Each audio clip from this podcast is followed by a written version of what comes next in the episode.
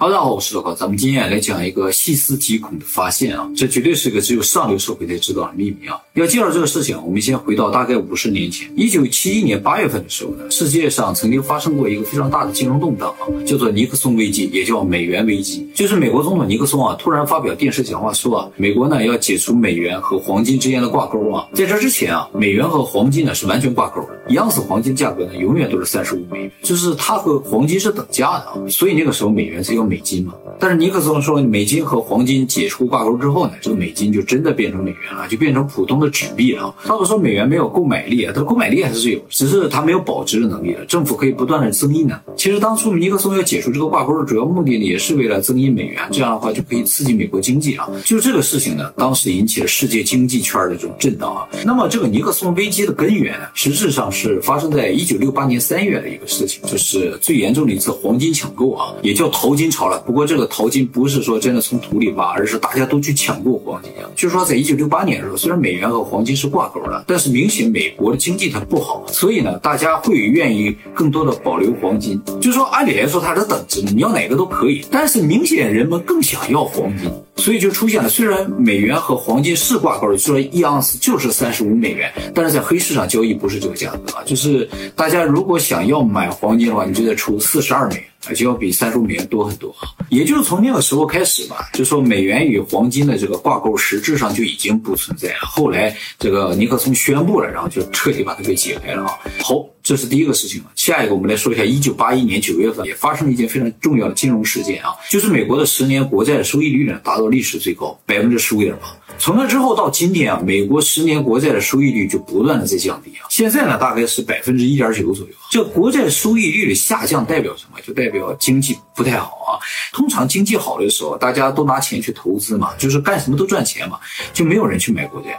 没有人买国债，他才会提高国债的收益率啊，来吸引你把钱借给国家。国债就是国家向老百姓借钱，叫国债。那么如果经济不好的话，干什么都赔钱，这个钱又在通货膨胀嘛，就是不断的贬值。为了保住你的钱的价值，或者就是说为了抵消这个通胀的话，你就要做一些比较保险的投资。国债就属于非常保险的投资。那么大家都愿意去买国债的话，这个国债利率就下降，是吧？有国家不愿意付出那么多利息啊，所以美国十年期这个国债利率的收益率不断下降，就代表从一九八一年九月份到今天啊，美国的经济实质上。是不断在下滑的啊！大家记住这个时间点啊，一九八一年九月份。好，下一个时间点呢，就是一九九五年的四月十九号，发生什么事情呢？就是日元兑美元达到了当时的历史最高点啊，就是一美元能够兑换七十九点七五日元啊。为什么日元会高啊？呃，也是因为欧美经济不好。就是经济一旦不好的话，大家就不太相信欧美那些国家持有他的钱，你也不放心嘛，所以就会抛售欧元啊，抛售美元去买日本的钱啊。因为日本在当时世界上也是前几个大的经济体嘛，这几个经济体不好了，你当然就会去买你几个经济体的钱，就这样一种感觉。所以日元一高，就说明欧美的经济不好，投资者的钱总是流向一个相对来说比较安全的地方，是吧？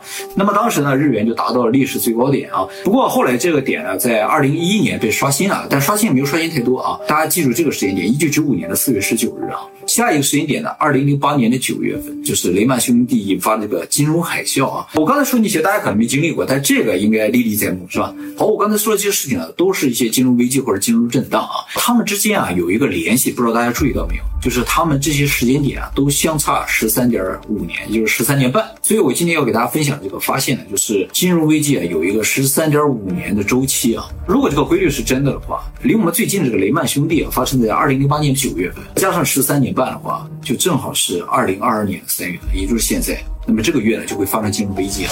当然，这个金融危机已经发生，是吧？就是卢布已经跌到历史最低点了。那么这可能仅仅是个开始，因为很多国家开始相互制裁嘛。这种制裁的话，都是伤敌一千自损八百的，所以很有可能新的一轮金融危机就要出现啊，就是历史上的一个拐点就要出现。为什么会有这么一个十三点五年的周期存在啊？有没有可能是单纯的巧合呢？那么我就跟大家说个更巧合的事情，就是如果你从这个月，就是二零二二年的三月份开始反向推预算啊，推八个十三点五年，那就是一九一三年。一九一三年发生什么事情呢？就是在美国有一个私人公司成立啊，它叫做美联储。所以真正这个十三点五的循环开始是美联储。当然，我不想把这个事情往阴谋论方向去推，只是我觉得反正挺巧。这个咱们再回来说啊，这个十三点五年的这个周期啊是非常长的，所以在这十几年的时间里，任何一个时间点在发生小一点或者其他形式的一些世界重大事件呢，或者金融事件的可能性是完全有的，对吧？比如说一九八七年就发生了美国的股灾嘛，它正好在一九八一年的九月份到一九九五年的。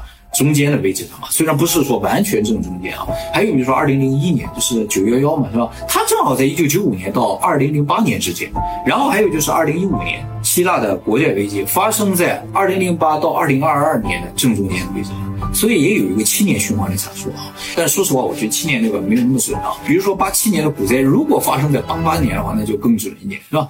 关键是七年循环这个是看不到月份的。我说。二零二二年会有金融危机，和二零二二年三月份会有金融危机，哪个听上去更恐怖一点，是吧？还是这个带三月份的啊？就十三点五年的这个循环，听上去更有说服力一点，是吧？算是一个更神奇的规律啊。不过说到底，这只是一个发现而已，也不是什么科学论证的结果啊。但是我们今天告诉大家，这里边是有一个周期存在啊。这个周期究竟怎么利用呢？如果你搞投资的话，尽可能避开这些节点啊。不是说啊，你认为它是个拐点，所以你在这个地方要抓底或者抓顶，不是这样。如果你能抓住了最好，你如果抓不住的话，可能会损失很多，所以大家尽可能避开好一点。